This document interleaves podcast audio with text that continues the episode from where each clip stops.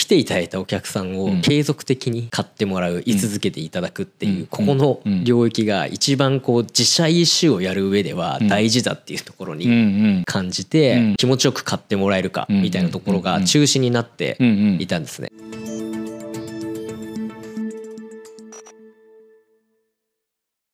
皆さんこんにちは。石野未来ようこそ、えー、今回ですね株式会社スーパースタジオの CRO ですね間野勉さんをお迎えいたしまして CRM についていろいろとお話を深掘りしていきます間野さんよろしくお願いしますよろしくお願いしますありがとうございますまあスーパースタジオって言って分かる人はベンダーさんかかなりのファンな、まあ、もしくは使用してらっしゃる方ぐらいかなっていう感じだと思うんですけども、はい、EC フォースですよねありがとうございます。あの、カート、はい、カートですよね。はい。自社サイト用のカート。はい。の、まあ、ベンダーさんとい。うところで、はい、まあ一つ興味深いところであるんですけどちょちょっと一個入る前に CRO ってあんまり肩書き聞いたことないんですけど、はい、どういう、まあ、シートは分かりますけど、はいはい、R って何なんですか？ありがとうございます。海外の SaaS 企業の役員とかではよく出てきている肩書きなんですけれどもいろいろ意味あるんですが、あのレベニューの意味を強く持たせてして、はい。そうですね、ベンダーの立ち位置としてお客さんとの関係性を深めていかに会社の利益を私自身が持ってこれるかっていうのでつけさせていただいてるって形ですね、まあ営業のトップ的な感じ？そうですね。意味合いとしてはそういう形ででまあもう一つリレーションとかリソースとかそういったところの意味合いも持たせていただいてるって感じですね。まあいろいろかけてるわけね。そうですね。はい。ありがとうございます。ということでまあリレーションも出てきたわけで。はい。まあ、CRM といえばカスタマーリレーションシップマネジメントというところで、はい、そこにもつながっていくのかなと思うんですけども、はい、2014年に確かこの会社作られ会社作って、はい、作って始めたっていうことなのでなんで CRM の話なのかっていう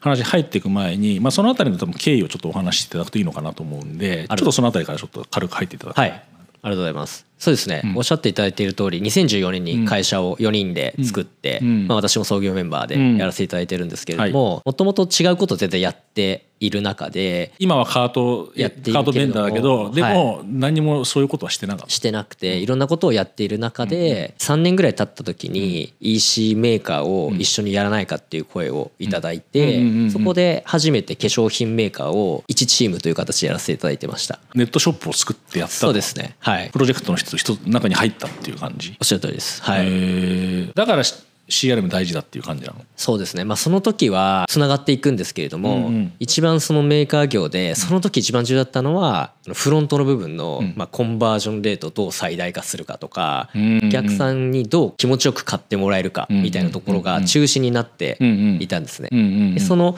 機能とかを作ったりとか自分たちで考えてやっていたんですけれども、来ていただいたお客さんを継続的に買ってもらう居続けていただくっていうここの領域が一番こう自社 EC をやる上では大事だっていうところに感じて、まあ、そこの機能も含めてどんどん作らなければいけないねっていうのがこの5年っていうような形でやってきたっていう。それが大事なんだけど、はい、なかなか組み合わせたりとかで実現できないってことが増えてきちゃったから、うん、じゃあやっちゃおうかっていう感じ？そうですね。我々がやっていた時も、うん、あの他のお客さんの話とかも聞いてたんですけど、いくつかのツールを組み合わせてやるっていうのが一般化してたんですよね、うん、大手さんは違うかもしれないけど、はい、中小企業は多分今でもそうなんじゃないのあそうですね、もうちょっとシンプルにできることってあるんじゃないかなっていうのが、うんうん、自分たちがやってたからこそ理解してたっていうところがありまして例えばマーケティングの広告管理機能とカートシステムって分断してない方がいいよねって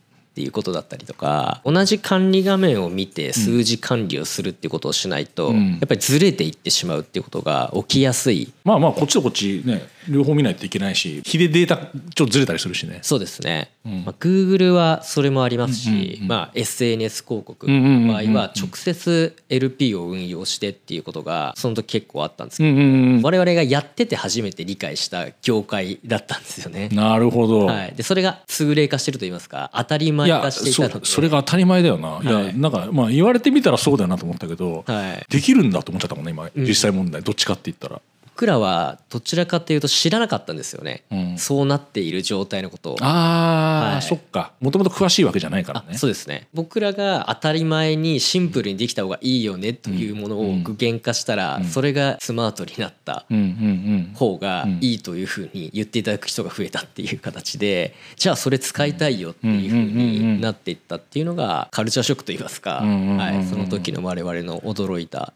要因でしたね。はい、業界の常識が非常識系から入ってたわけだじゃあ。あでもなんかかっこよく言うと そういう形になるかなって思ってますね。でもあれだよね、はい、新しいサービスって意外そういうとこが生まれるからな結構、うん、その業界にどっぷり使ってるとわその疑問が分かんないからな逆に言うと。ああそういうところから入ってるんだ。そうなんですよね。なのでシステム会社としてシステムを作ってきたっていうことではなかったので、そのメーカー目線で作りたいものを作ったので、結構受け入れが早かったっていうのを時が経ってから振り返ると一番そこだったなってまあ、今でも思っているあの理由ですね。ここまでやれてこなるほど、はい、でも結構あれだよね。自社で使ってたものをパッケージで売り出すっていう会社最近増えてきてるもんね、あそうですね、うん、それを感じますね、うん、あのこういう SARS の領域とかは、はい、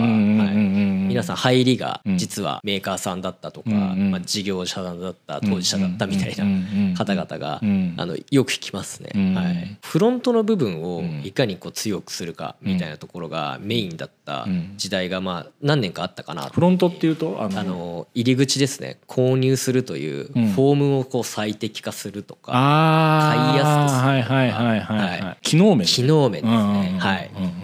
ユーザビリティの機能面の方ね。そうですね、それをとにかくもうたくさん要望としていただいてた時期もありますし、我々としてもそれが重要だと思ってやっていた時もあったんですけど今もそれは変わらずやっている部分ではあるんですまあ大体カートって見たら、そっちの方が多いよね多分。そうですね。カートって見ちゃったら、うんカゴ落ちだとかそうそうそうそうそうそう。フォーム改善 L、うん、LPO みたいなところに、なってくるかなっていうふうに思うんですが、思うんですが、はい、最近はやっぱりこう我々のキーワード出してるんですけど CRM はやっぱ顧客の資産化だっていうふうに社内でも話してるんですおお顧客の資産化、はい、なるほどね。そこが当たり前なことだとは思うんですよね。メーカーからするとお客さんをどういかに長くファンになってもらえるかっていうの大事だと思うんですけれども。サービス的な部分とか接点の部分でそれを考えてるっていうのは、うん、メーカーとして考えた時に意外に少ないのかなって気がするよね。確かにそうですね、うん、我々がもう一つ大きかった理由としては、うん、その時に結構コールセンターとか CS 対応も自社でやっていたんですよ。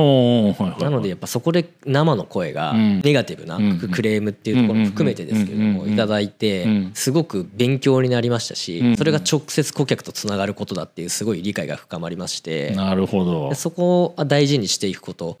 どういう商品が届ければ長く使ってもらえることができるのかっていうふうに自分ごと化して考えるようになったので、まあ、ここは大きいかなっていうふうに思いましたし、おっしゃっていただいている通り卸ですとそれが遠くなってしまってまたさらに理解が深まったのが、ブランド力がある方々は声が届かなくても売れればいいみたいなのがあると思うんですけどノーブランドでいかにこれをブランド化していくっていうその過程をして作っていかなければいけないっていうことは最初に買ってくれたお客さんだったりとかそこから継続的に使っていただけるお客さんの声をとにかく多く得ないと継続できないっていうのがすごい理解できたのでゼロから立ち上げて商品を広げていこうというふうに思うようになるとまあ一番大事なキーワードになっているなっていうふうに感じていますね。直接聞くこともあるの？結構そういうのって。そうですね。こう N1 インタビューみたいな形で聞くこともありますし、システム屋なのでデータを見ることはそれ大事かなっていうふうに思ってましてそれはすごく分析できるようにはしています。なるほどなるほどなるほど、はい、その継続率だったりとか、まあ、購入の時の、まあ、ステップだったりとか、まあ、どこで離脱しているのか買わなくなったのか、まあ、フィードバックはどうだったのか、なんかそういったところの数字を見て、システムで数数値化してアウトプットを出していくアクションしていくっていうことはあのしていますね。昔はそういうことやるの結構大変だったんだけどね昔は。今はもう結構システムでそういうのは簡単にできるようになっちゃったからすごいなとは思うんだけどもメールマガジンを送る以外のやり方っていうのは、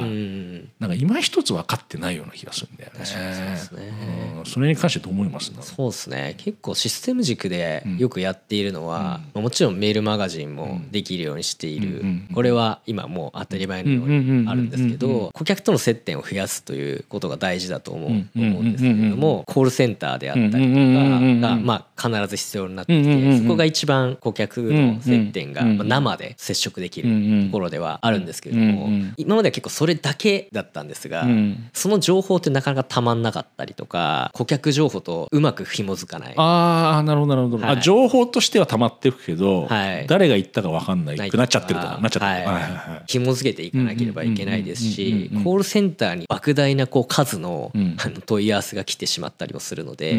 人間が受けるっていうことだけが全てじゃないよね。システムに任せておけば簡単に済むものもあるよねっていう時代だと思うん。ですよね。間違いなくそうでしょうだって別に意外に決まった答え多いからね。はい、まあ、決まった質問も多いし、はい、まあ、だから最近はねボットだボット当ててるとこも結構多いしね、ね、はい、ボットもつけれるようにしていて、うんうんうん、ハイブリッドにできるようにして、うん、簡単な質問だったり解約だったりとかそういうものに関してはチャットの方で受けてもらって、うん。うんもっとお客さんと接点を増やして使い方だったりとか商品の良さを伝えるみたいなところは人間がやるみたいなことをやろうっ